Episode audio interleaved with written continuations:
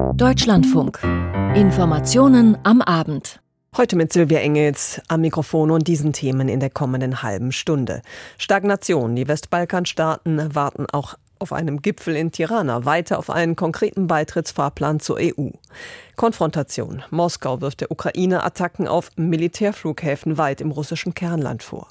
Revolution, so bezeichnet Gesundheitsminister Lauterbach seine Reformpläne zur Krankenhausfinanzierung und Konklusion. Das Bundesverfassungsgericht bestätigt den Finanzierungsweg über Verschuldung durch die EU-Kommission für EU-Corona-Hilfen. Am Ende der Sendung wie immer der Blick auf alles Wichtige rund um die Fußball-Weltmeisterschaft und die Sendung Hintergrund ab 18.40 Uhr dann zu den Versuchen Chinas eigene technische Normen weltweit durchzusetzen.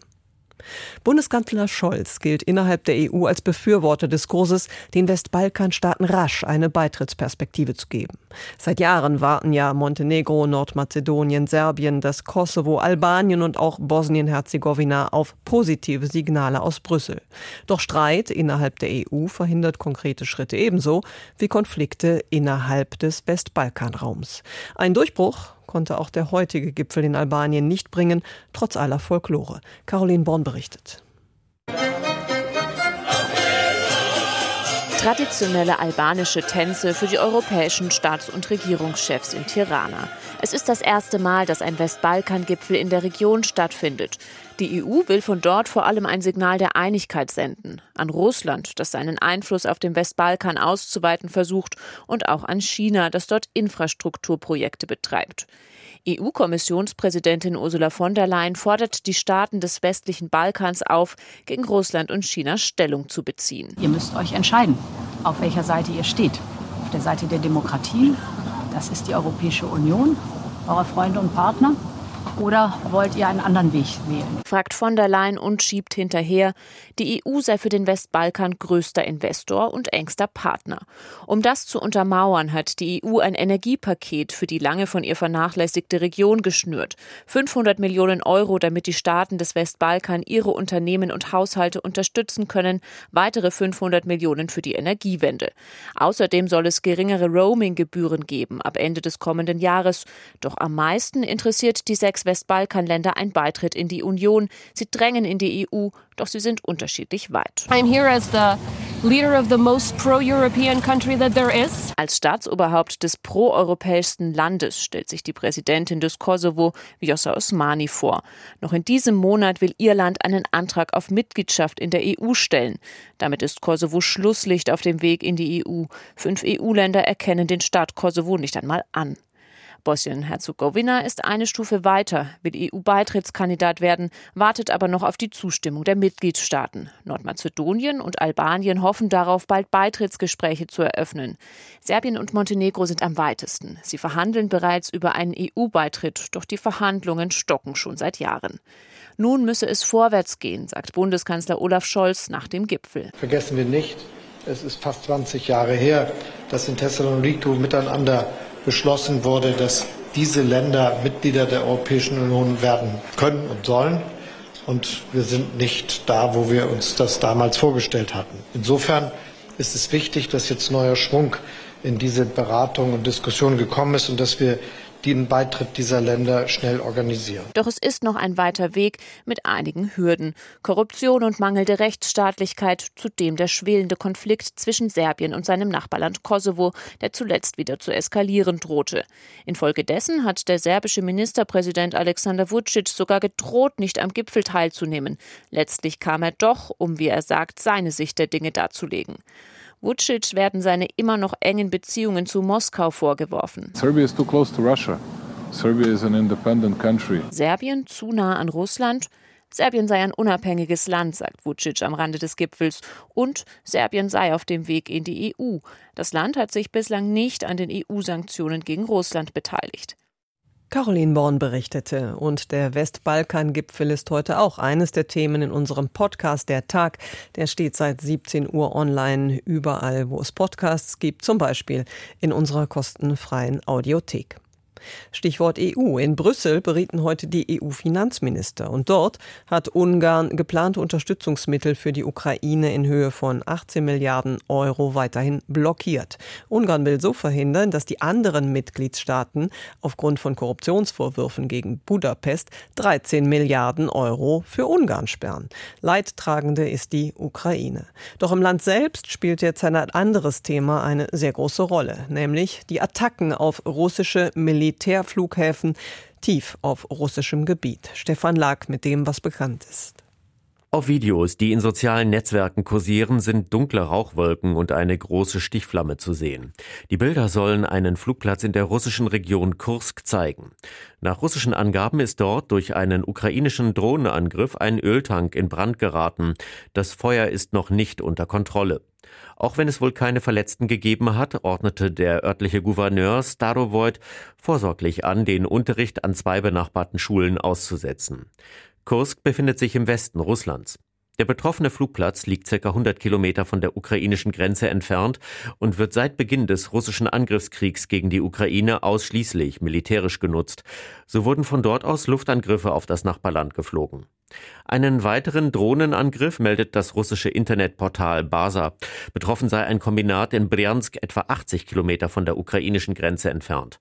Die Tätigkeit des Unternehmens wird von den russischen Behörden geheim gehalten. Ziel der Attacke sei dort ebenfalls ein Treibstofflager gewesen.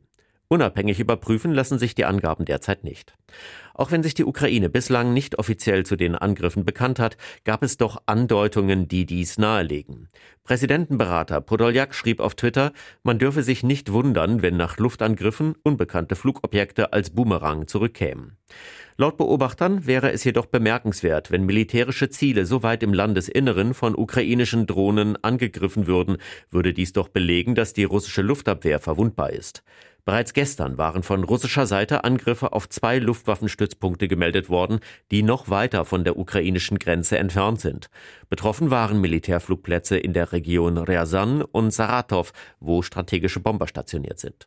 Ins Inland. Bundesgesundheitsminister Lauterbach will das Finanzierungssystem der Krankenhäuser grundlegend verändern. Kliniken sollen künftig Basiskosten ersetzt bekommen, Fallpauschalen sollen weniger wichtig sein. Tom Funke. Weniger Ökonomie, sondern wieder mehr das Medizinische soll nach den Worten des Bundesgesundheitsministers Karl Lauterbach von der SPD zukünftig bei der Finanzierung der Krankenhäuser verstärkt eine Rolle spielen.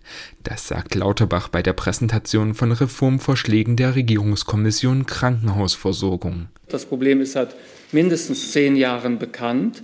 Und es ist bisher nie grundsätzlich also angegangen worden. Daher ist die Reform, die wir jetzt hier in Auftrag gegeben haben, an der wir jetzt arbeiten, aus meiner Sicht eine Revolution im System, weil dieser Anreiz über die Fälle, das Budget aufzubauen, die Fälle möglichst billig zu behandeln, das soll abgestellt werden. Die Ideen der Regierungskommission zielen auf mehrere Dinge. So sollen zum Beispiel die sogenannten Fallpauschalen bei der Finanzierung von Krankenhäusern weniger stark eine Rolle spielen. Dazu schlägt die Regierungskommission eine zweite Säule der Finanzierung vor, die Vergütung von sogenannten Vorhalteleistungen. Außerdem sollen Krankenhäuser in Zukunft in drei Stufen eingeteilt werden. So soll es neben lokalen und regionalen Versorgungszentren auch überregionale Krankenhäuser geben, die eine Vollversorgung anbieten. Auf lokaler Ebene sollen in Zukunft Fallpauschalen keine Rolle mehr spielen. In den anderen Stufen plant die Kommission eine Aufteilung von 40 Prozent Vorhalteleistung und 60 Prozent Fallpauschalen. Christian Karakianidis, Präsident der Deutschen Gesellschaft für internistische Intensivmedizin und Notfallmedizin, betont, es braucht eine gewisse Ökonomie im System.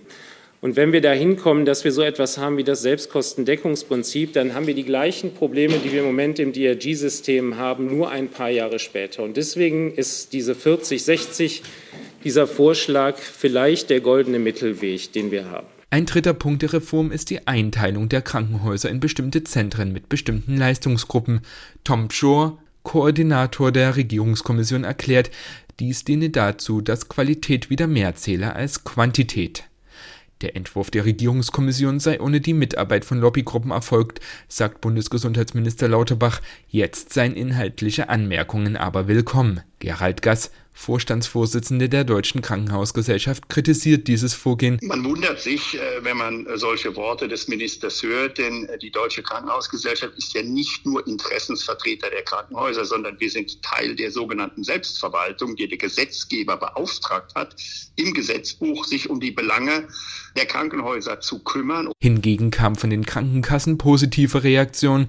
AOK-Chefin Carola Reimann sprach von guten Impulsen für eine große Krankenhausreform. Anders sieht das die Linke. Die Parteivorsitzende Janine Wissler sagt, Zitat, für eine wirkliche Revolution im Gesundheitssystem brauchen wir ein Gewinnverbot.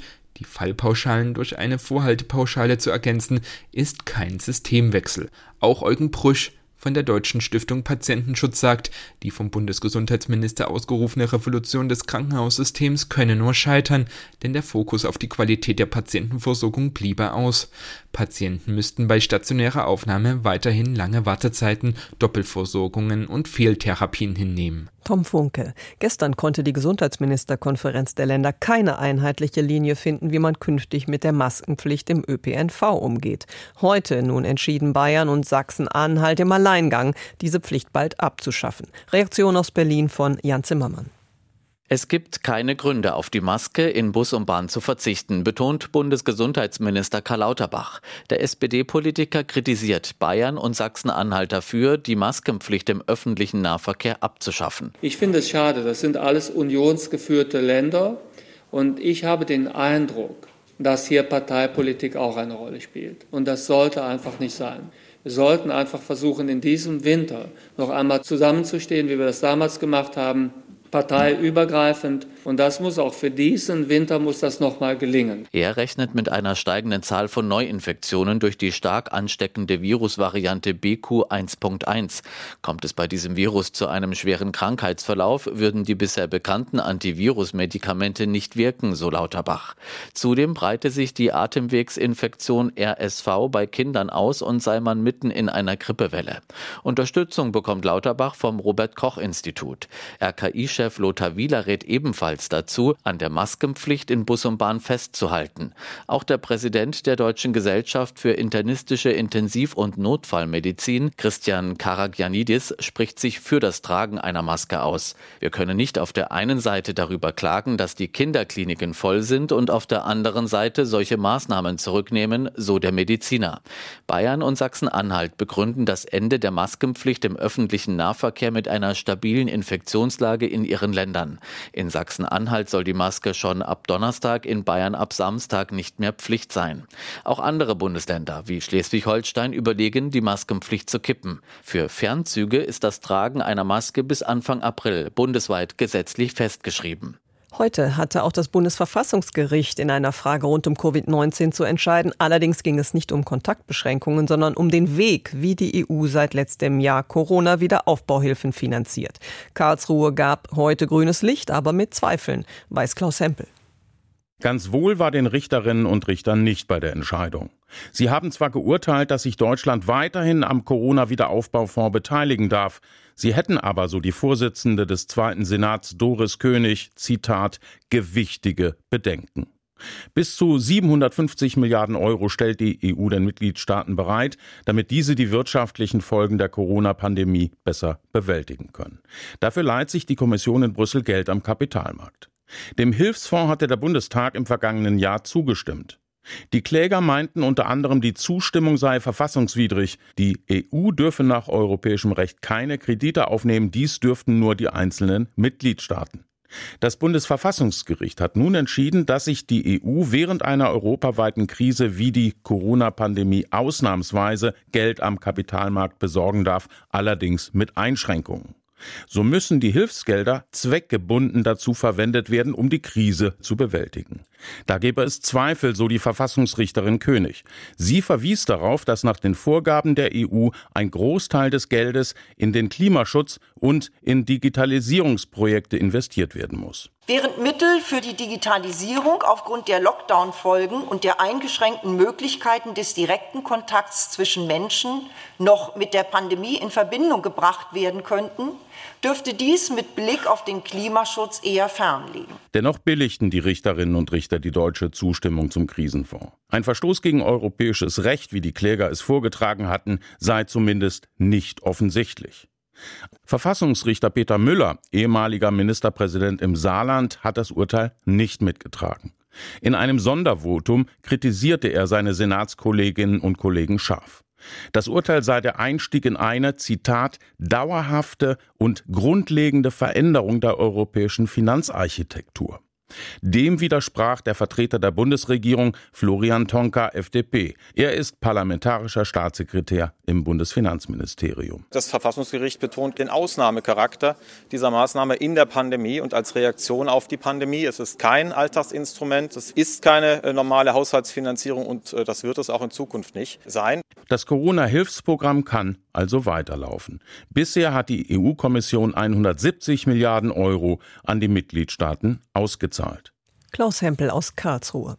Vor dem Kölner Landgericht muss sich ab heute ein 45-jähriger Mann aus Wermelskirchen verantworten. Es geht um den Vorwurf sexueller Gewalt gegen Kinder in mehr als 120 Fällen. Er hatte sich den Eltern über Jahre hinweg als Babysitter für die später missbrauchten Kinder angeboten, so einer der Vorwürfe. Felicitas Böselager über einen monströsen Fall. Rund zwei Stunden dauert es, bis die Staatsanwältinnen im Kölner Landgericht die Anklage gegen Markus R. vollkommen verlesen haben. Sie listen insgesamt 124 Taten zwischen den Jahren 2005 und 2019 auf, darunter 99 Fälle, in denen Markus R. Kinder sexuell missbraucht haben soll. Jungen und Mädchen, die zwischen vier Wochen und 13 Jahre alt waren. Es sei erdrückend gewesen, diese Anklageschrift zu hören, sagt Nebenklägervertreterin Sandra Buhr. Erschütternd, beeindruckend, beängstigend. Man war so ganz tief betroffen letztendlich auch. Und weil man sich das einfach nicht vorstellen kann, was ein Mensch anderen Menschen antun kann. Unvorstellbar. Also ich glaube, das nimmt so jedem den Boden unter den Füßen weg. Schon als der sogenannte Missbrauchskomplex von Wermelskirchen im vergangenen Sommer bekannt wurde, sprach der Kölner Polizeipräsident Falk Schnabel von einer menschenverachtenden Brutalität. Die Polizei hatte beim Angeklagten insgesamt 32 Terabyte Daten sichergestellt, unter ihnen Videos, auf denen er den sexuellen Missbrauch selbst dokumentiert haben soll. So gibt es Videoaufnahmen oder Bilder von jeder Tat, die heute zur Anklage kam. In den meisten Fällen soll Markus R. sich im Internet als Babysitter ausgegeben haben, um so Kontakt zu seinen Opfern zu bekommen.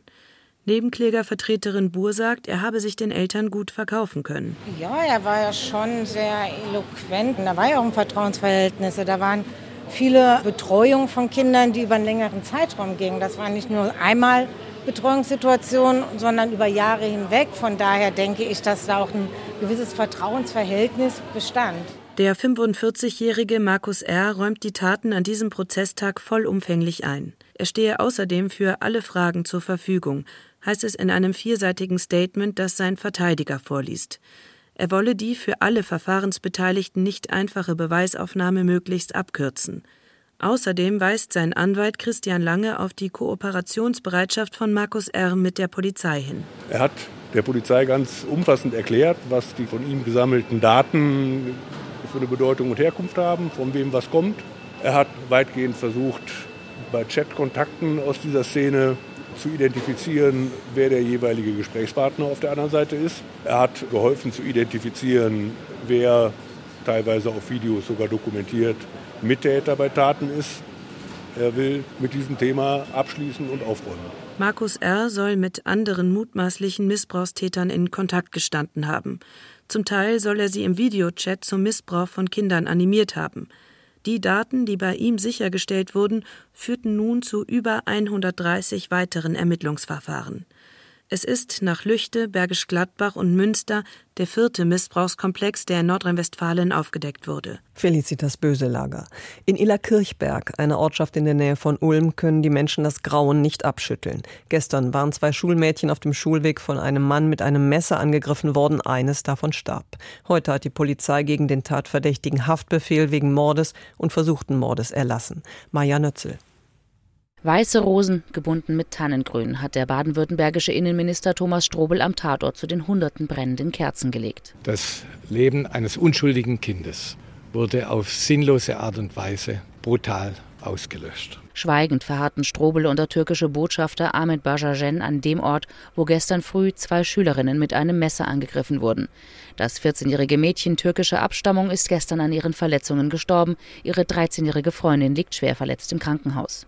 Bei seinem Kondolenzbesuch am Tatort sprach der Botschafter mit den Anwesenden auf Türkisch. Später sagte Ahmet Bajajen: Heute Morgen habe ich die Familie besucht. Den Eltern habe ich unseren Trauer, unsere Kondolenz ausgesprochen und unsere Anteilnahme. Und da waren sehr viele Verwandte aus verschiedenen Orten, auch aus der Türkei schon angereiste Leute.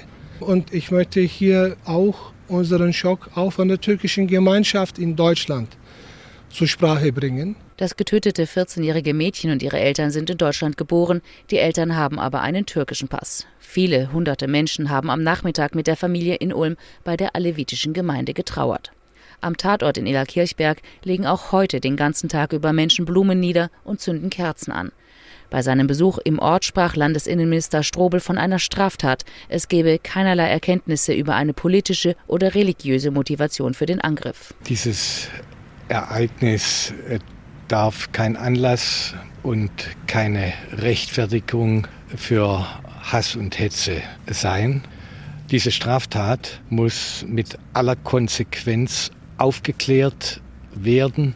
Der Täter muss mit aller Konsequenz bestraft werden für Fremdenfeindlichkeit, für Hass und Hetze gibt es keinen Anlass. Ein 27-jähriger Mann aus Eritrea wird verdächtigt, mit einem Messer die beiden Mädchen auf ihrem Schulweg angegriffen zu haben. Er hat bisher nichts zu den Anschuldigungen gesagt. Wegen des dringenden Verdachts erließ die zuständige Richterin einen Haftbefehl wegen Mordes und versuchten Mordes. Er ist nun in einem Justizvollzugskrankenhaus. Staatsanwaltschaft und Polizei versuchen derzeit zu ermitteln, weshalb es zum Angriff auf die beiden Mädchen kam und ob der Tatverdächtige und die beiden Mädchen sich vorher kannten. Aus Illerkirchberg, Maja Nützel. Noch einmal ins Ausland. Das massenhafte Artensterben auf der Welt gilt neben dem Klimawandel als zweite große globale Bedrohung. Denn von der Artenvielfalt hängen die Ökosysteme und damit auch die Versorgung des Planeten mit sauberem Wasser und Nahrung ab. Um diese Biodiversität zu schützen, hat vor wenigen Stunden im kanadischen Montreal die Weltnaturkonferenz begonnen. Jule Reimer. Existenziell, nie gekanntes Ausmaß, sogar indirekter Selbstmord. Solche Worte fielen bei der Eröffnungspressekonferenz des Weltnaturgipfels. Die Staatengemeinschaft habe das Ziel versäumt, global den Verlust an Tieren und Pflanzen abzubremsen. Der Bericht des Weltbiodiversitätsrats von 2019 zeige einen krisengeschüttelten Planeten, stellte Elisabeth Mrema fest, die Chefin der UN-Biodiversitätskonvention. Und die Wissenschaftler haben uns darauf hingewiesen, hingewiesen, dass dies unsere letzte Chance zum Handeln ist. Sonst wird es unglücklich enden. Wir haben nämlich keinen Planeten B, auf den wir ausweichen können. Oder einen, auf dem wir mit unseren künftigen Generationen und ihren Kindern leben könnten. Es geht in Montreal in den nächsten zwei Wochen um nichts weniger als einen Vertrag zum Schutz der Natur. Englisch Global Biodiversity Framework und zwar weltweit. Intensivlandwirtschaft, Versiegelung, Bergbau, übermäßige Rodungen, Überfischung, Umweltverschmutzung und Klimaerwärmung haben die Ökosysteme so stark angegriffen, dass Wissenschaftler schon Kipppunkte fürchten, wie das unumkehrbare Austrocknen von Regenwäldern zu Savannen. So weiter zu wirtschaften können wir uns nicht leisten, weil wir von funktionierenden Ökosystemen extrem abhängig sind, warnte Inga Andersson, die das UN-Umweltprogramm UNEP leitet. Der Verlust und die Verschlechterung der biologischen Vielfalt ist mit Kosten verbunden, die wir nicht nur in Dollar messen dürfen, sondern auch in Existenzen, Hunger, Krankheiten, Verwundbarkeit, Wohlbefinden und Todesfällen. Ökologischer Reichtum sei die Basis aller Zivilisation, erinnerte Chinas Umweltminister Huang Rongqi. China hat die Präsidentschaft der Konferenz inne, teilt sich aber den Vorsitz mit Kanada. Wegen der restriktiven Corona-bedingten Einreisepolitik Pekings war diese kurzfristig nach Montreal verlegt worden, dem Sitz des UN-Biodiversitätssekretariats. Insgesamt 20.000 Teilnehmer und Minister aus über 100 Ländern werden bei der Konferenz erwartet. In allen Konferenzdokumenten wird auf die Bedeutung einer intakten Natur für den Kampf gegen die Klimaerwärmung hingewiesen. Doch noch ist der Textentwurf für ein Weltnaturabkommen gespickt mit Klammern und Anmerkungen. Es geht um Pflichten für alle und Unterstützung für ärmere Länder um wirtschaftliche Interessen. Was UNEP-Chefin Anderson leicht genervt kommentierte, die Zeit für Kleinmütigkeit sei vorbei, denn es ginge ums Eingemachte. It's down to the wire now. And it's time to come under the big tent. So it is time now to meet in the middle. Soll heißen, macht endlich Kompromisse. Der Bericht von Jule Reimer. Deutschlandfunk FIFA Fußballweltmeisterschaft. Und da ist ein spannendes Achtelfinale im Gang. Bernhard Krieger bei mir im Studio. Wie sieht's aus? Ja, in Katar bahnt sich die nächste Überraschung dieser Weltmeisterschaft an. Topfavorit Spanien muss gegen Außenseiter Marokko ins Elfmeterschießen. Nach 90 Minuten stand es im vorletzten Achtelfinale dieser WM 0 zu 0 und dabei blieb es bislang auch in der Verlängerung. Die ist nun abgepfiffen. Jetzt wird der Einzug ins Viertelfinale also im Elfmeterschießen entschieden.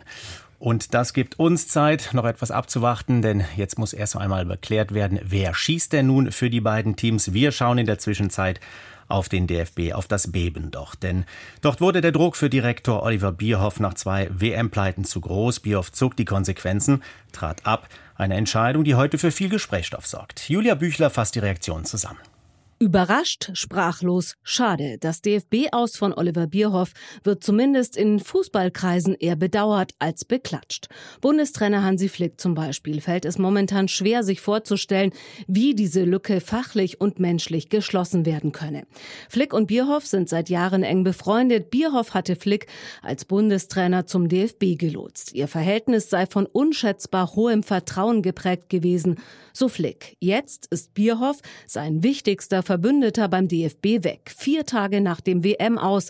Damit hatte auch Sportschau-Experte Thomas Hitzelsberger nicht gerechnet. Es ist sehr, sehr schade, dass es so schnell zum Ende kommt. Und jetzt hoffe ich nur für den Deutschen Fußballbund, dass man eine, eine sehr gute Lösung präsentiert, die auch im Hinblick auf die Europameisterschaft 2024 von Erfolg gekrönt ist. Sportschau-Experte Semi Kedira hofft, dass nicht nur die beiden verkorksten Weltmeisterschaften im Gedächtnis haften bleiben, sondern auch der größte Erfolg unter Bierhoff. Natürlich natürlich die wunderbare Weltmeisterschaft 2014 mit dem Titelgewinn. Das bleibt uns allen in Erinnerung, mir persönlich und Fußball Deutschland. Deswegen, jeder Abschied fällt schwer, ist hart, aber ich hoffe, dass er in allen Köpfen positiv in Erinnerung bleibt. Julia Büchler war das mit Reaktionen auf den Abschied von Oliver Bierhoff. Bierhoff ist also nun weg, aber wer kommt nun? Philipp Weiskirch mit möglichen Kandidaten. Matthias Sammer war schon mal beim DFB von 2006 bis 2012 als Sportdirektor. Nach dem WM-Aus des deutschen Teams in Katar sagt Sammer beim Bezahlsender Magenta zur möglichen Bierhoff-Nachfolge: Ich bin glücklich in meinem Leben, aber ich wäre noch glücklicher, wenn der Fußball endlich wieder so ein bisschen in bessere Bahnen gelenkt werden sollte. Ich will niemanden persönlich angreifen, aber wir müssen die Qualität und die Fachlichkeit in den Mittelpunkt stellen und uns dann ein Stück weit organisieren. Und da gibt es ein paar gute Leute, helfen für den Fußball, für die Sache. Das ist mein Leben jederzeit, aber gewisse Positionen brauche ich nicht mehr. Ja, klingt da eher nach Sportdirektor mache ich nicht, höchstens interimsweise, aber extern beraten wie gerade dem BVB gerne. Lothar Matthäus. Ein Vorschlag von Matthias Sammer, aber der Rekordnationalspieler sagt, er sei zu weit weg vom Verband und habe auch keine Zeit. Matthäus spricht sich übrigens für Sammer aus, in welcher Funktion auch immer. Der habe eine klare Meinung und könne neuen Spirit in den DFB bringen. Ralf Rangnick. War vor anderthalb Jahren schon mal Thema, nach dem frühen Scheitern von Yogis Jungs bei der Euro. Aber Bierhoff wehrte sich erfolgreich. Rangnick würde im DFB ganz sicher einiges umwälzen. Aktuell ist er allerdings Nationalcoach von Österreich. Friedi Bobic. Aber es muss schon klar geredet werden, das ist schon klar. Wenn, wenn, große Nationen ausscheiden, normalerweise sind alle weg. Ja, das sind ja. wir doch mal ganz ehrlich. Der Kicker berichtet, dass Bobic ein Kandidat sei. Er ist derzeit Geschäftsführer bei Bundesligist Hertha BSC, weiß also, wie sich Krise anfühlt. Wir bleiben gespannt, wer am Ende Bierhoff Nachfolger wird und ob der nicht dann auch noch gleich einen neuen Nationaltrainer suchen muss. Vor seinem Gespräch mit der DFB-Spitze hat Hansi Flick jedenfalls schon mal klar gemacht, dass er nicht bereit ist, mit jedem zu arbeiten. Das wird also noch spannend beim DFB. Und spannend wird auch gleich das Elfmeterschießen. Wir schauen aber noch schnell auf das Abendspiel. Portugal gegen die Schweiz, die mit sieben Bundesligaspielern antritt. André Siems. Es spricht viel dafür, dass es einen offenen Schlagabtausch zwischen diesen beiden Teams geben wird. Die Portugiesen sind im Angriff hochklassig bestückt. Cristiano Ronaldo und der Doppeltorschütze gegen Uruguay, Bruno Fernandes, können den Unterschied ausmachen. Aber auch die Schweizer müssen sich nicht verstecken. Mit Ex-Bayern-Spieler Shakiri und den ehemaligen Gladbachern Chaka und Embolo haben sie gleich drei zur Verfügung, die aktuell in Topform sind. Pikante Randnotiz: Fünf Schweizer und gleich sieben Portugiesen wären bei einer weiteren gelben Karte im Viertelfinale gesperrt. André Siems war das mit dem Ausblick auf das Abendspiel und Marokko gegen Spanien geht noch einmal in die Verlängerung, nämlich ins Elfmeterschießen. Das aber hat noch nicht begonnen. Es bleibt also spannend. Vielen Dank für den Sport bisher an Bernhard Krieger und natürlich halten wir Sie auf dem Laufenden in Sport aktuell ab 22.50 Uhr und dann auch im WM-Journal ab 23 Uhr 45. Das waren die Informationen am Abend mit Silvia Engels. Ihnen einen angenehmen Abend.